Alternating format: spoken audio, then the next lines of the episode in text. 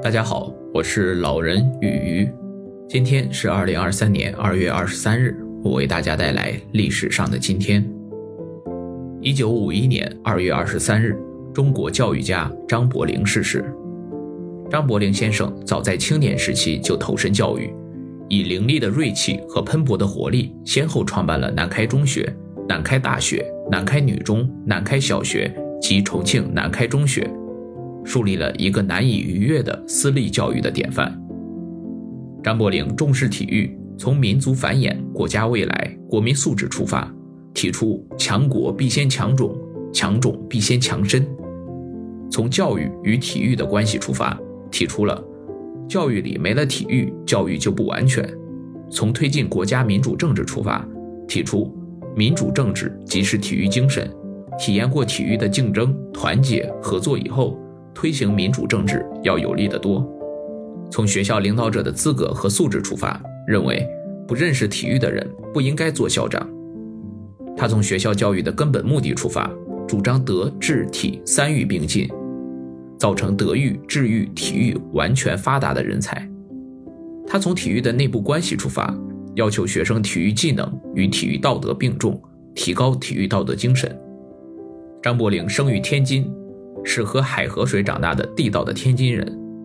张伯苓的父亲久安先生是天津有名的琵琶张，对科举不甚感兴趣，而吹拉弹唱无一不精，靠教几家家馆维持生计。张伯苓五岁时，父亲给他开蒙，先读百家姓、千字文和神童诗，既读《大学》《孟子》《论语》和《中庸》等。父亲对他的督导甚严。但并不用传统的所谓“读书百遍，其义自现”的方法，也不像一般私塾先生动用体罚手段督促学习，而是将经书的义理和人生处世结合起来，循循善诱，启迪他自己领悟其中的真谛。张伯苓聪颖过人，能很好的体味父亲教读的妙趣，父亲的启蒙教育给了张伯苓深刻的影响。十几年后，当他做了老师，还经常与人谈起。父亲教育重启发，贵笃见，深合现代教育原理。一八八九年，十三岁的张伯苓以优异的成绩考取了北洋水师学堂，这是他人生关键的一步。该学堂一八八零年由北洋大臣李鸿章创办，校长是严复。张伯苓之所以会报考这所在一般人眼里非正途的学堂，原因有两个。一个是当时比较开放的情景下，他憧憬着投身海军，使国家强盛；还有一个原因是，该学堂不仅免学费，而且每月还发善银四两，每季度发给一旅费。这对于想减轻家庭负担的张伯苓都有很大的吸引力。因年龄小且入学考的论文文理通顺，张伯苓被分到驾驶班，专门学习轮船驾驶。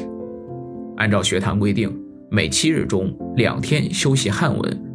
如《神谕广训》《孝经》《论策》等，另外五日则学习西学，包括英语翻译、天文、地理、几何、代数、微积分、驾驶、测量和演放鱼雷等。体育课内容丰富多彩，主要有击剑、刺棍、木棒、拳击、哑铃、三足竞走、跳高、跳远、跨栏、足球、游泳、木马、单杠、双杠等。每天晚上，外国教习还要带学生们训演水师操法。在这五年中，张伯苓学习非常刻苦，就连端午、中秋放假，他都舍不得荒废掉。春夏冬小考成绩俱佳，冬季大考更是名列前茅。体操成绩全班第一，身手敏捷，爬杆最快。一八九四年秋，他顺利毕业。按规定，驾驶班学生完成课堂学习后。还要到舰船上实习驾驶和枪炮鱼雷等。不料中日甲午海战，北洋海军几乎全军覆没，张伯苓和同学们只得回家等待，在家赋闲近一年。张伯苓天天盼着能早日上舰实习，常常激动地憧憬着自己驾驶着战舰守卫海疆。翘盼已久的通知终于来了，他兴冲冲地赶到通济轮报道。通济轮名曰军舰，实际上就是一条劫后余生的练船。官兵萎靡不振，让他对清朝海军有了清楚的认识。后来发生的一幕，则彻底动摇了他对海军的信心。英国人继德、俄之后，强租威海卫，清廷力不能拒，遂允之。甲午海战时，威海卫为日本人占据，致使交还。政府派张伯苓所在的通济轮前去接收。他目睹国志三亿，悲愤填胸，深受刺激，念国家积弱至此，苟不自强，希以图存。而自强之道，端在教育。张伯苓毅然决定弃武从教，创办新式教育，造就新人才。张伯苓欲投身教育，碰巧就收到严修的邀约，到严氏家馆教严家的子弟。严修也是天津人，早年入翰林院，后出任贵州学政、学部左侍郎等职，是革新封建教育、推进教育现代化的先驱。戊戌变法后，严修辞职返乡，他依然认为中国需要改革。张伯苓与严修的相遇，既是他二人的幸运，更是中国教育的福音。他们携手创立的南开系列，为世界教育史留下了一段传奇。虽然只有五名学生，张伯苓极为认真地开始了他赋予教育一种人情味的尝试。他尊重学生，力图建立一种新型的师生关系，让学生们轻松愉快地学习。放学后，他不急着回家，而是教学生练习海军的旗语、照相、下围棋。他把近代教育引进私塾，将其列入课程。在课外开展新式体育锻炼，他跟学生们一起踢足球，带学生们到城外骑自行车，让学生轮流练习哑铃、棍棒、脚力、跳高等。曾在严管学习的陶孟和先生回忆，张先生从那时起就重视体育教育，自己第一次用扑克牌做游戏就是跟张伯苓先生学的。他仿照水师学堂的体操用具，绘制哑铃、火棒等图样，教当地木匠制作。在天津开风气之先，也是对中国近代体育教育的开创性贡献。胡适先生对此曾评价说：“柏林当时的教授法以极新颖，堪称为现代教育而无愧色。所授课程有英文、数学和自然的基本学识，尤注重学生的体育。柏林且与学生混在一起，共同做户外运动，如骑脚踏车、跳高、跳远和足球之类。”一九零四年，在严管和后来加入的网管基础上，创办了南开学校。随着发展，张伯苓真正将自己的教育理念付诸实践，特别是对体育教育和活动的开展，倾注了极大的心血。他认为，教育里没了体育，教育就不完全，这一点是南开办学的鲜明特色。他主张学生应该德智体群全面发展，四育并进。体育与德育、智育同等重要。无论在学校与社会，必须德智体群四育并重，不可偏于求知的智育。他希望每个学生都有强壮的体魄和健全的精神。在此理念的主导下，张伯苓对南开学校的体育教学力量、体育设施及运动场地力求不断完善，着眼体育组织和赛事的大力普及，不惜重金延聘体育教师。为提高南开中学的体育教学和竞技运动水平，张伯苓遍访全国体育名家，不惜重金聘请了天津基督教青年会的体育干事格林、饶伯森和董守义等来学校指导，延聘韩木霞教授中国武术。不少南开人都知道张继武老师是体育课主任，有所不知的是，张老师原来是物理老师，是张伯苓慧眼识珠。让酷爱体育、精于策划的张改任体育教师，后又升任体育主任，全面主管南开大学、中学、女中和小学的体育教学工作。张接任后如鱼得水，他不负众望，将南开系列的体育办成全国各级学校的典范。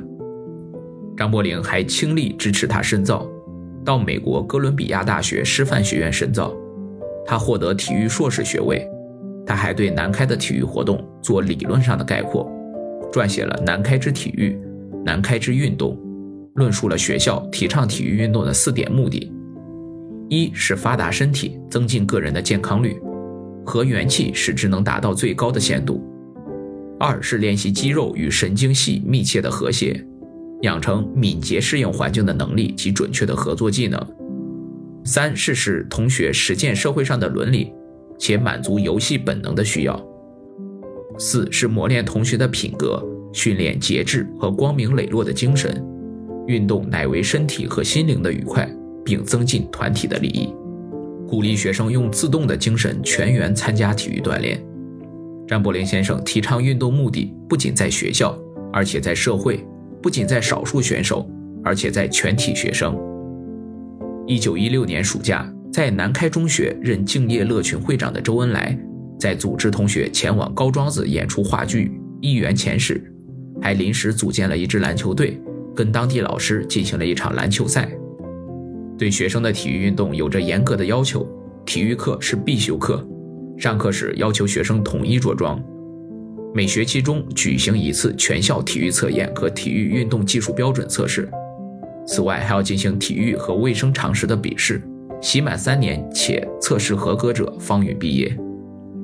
体育分为课内教学和课外运动两部分，无论大学还是中学，必须保证每周两个小时以上的体育课。如遇风雨天，则在教室学习中国或西洋体育史。体育标准、运动常识、体育规则等，以使学生的身体各部平均发育，训练端正姿势，使各器官之功能完全发达，增进全身之健康，使一切动作敏捷正确，精神愉快，产生美观，并养成能守纪律、重协力、上人侠之健全人格。张伯苓鉴于当时国人对于国民体魄、身体姿势甚少，注意矫正之故。将饮酒、赌博、吸烟等悬为利禁，犯者退学，绝不宽假。张伯苓在校门悬一面大镜子，镜旁有镜针，使学生知所境界。镜针为：面必净，发必理，衣必整，纽必结，头容正，肩容平，胸容宽，背容直。气象：勿傲，勿暴，勿怠。颜色：易和，易静，易装。张伯苓还告诉学生们，人可以有霉运，但不可以有霉相。他也会教学生保持胸部宽正的小技巧，这些都使南开的学生受益匪浅。在南开，当运动员是一种至高的荣誉。学校有各种运动队，比如篮球、排球、棒球、网球等。运动员是在全体学生普及运动开展中选拔出来的，他们不仅仅是有出色的体育技能，而且学习成绩优良，品德高尚。从当年校刊中的一篇文章中，我们可以看出选拔运动员有多严格。运动员必须经校医之检验，认为做激烈运动无妨，所习功课完全及格，且能恪守指导员命令者，始能被选者。凡违背此项规定，或取消其选手资格，或令其选修普通体育。运动员外出比赛归来，照常要参加各项考试。如有违反校规或考试不合格者，一样要受处分或留级。这一点与其他学校迥然不同。为鼓舞运动员的士气，张伯苓时常亲自率队出征，即使是校际友谊赛，他也会亲临现场，为双方运动员加油鼓劲。南开的运动员在天津、华北和全国的各项比赛中发挥出色，不断创造佳绩。运动员们个个都非常注重个人品格的塑造。对人和蔼可亲，对师长、同学毫无虚骄之气。一般同学对运动员都有特别的好感，所以自己也觉得有意思，愿意去运动。这样一来，大家身体健康许多。由此看来，学校的发展在一定程度上来说，也有赖于运动员的带动。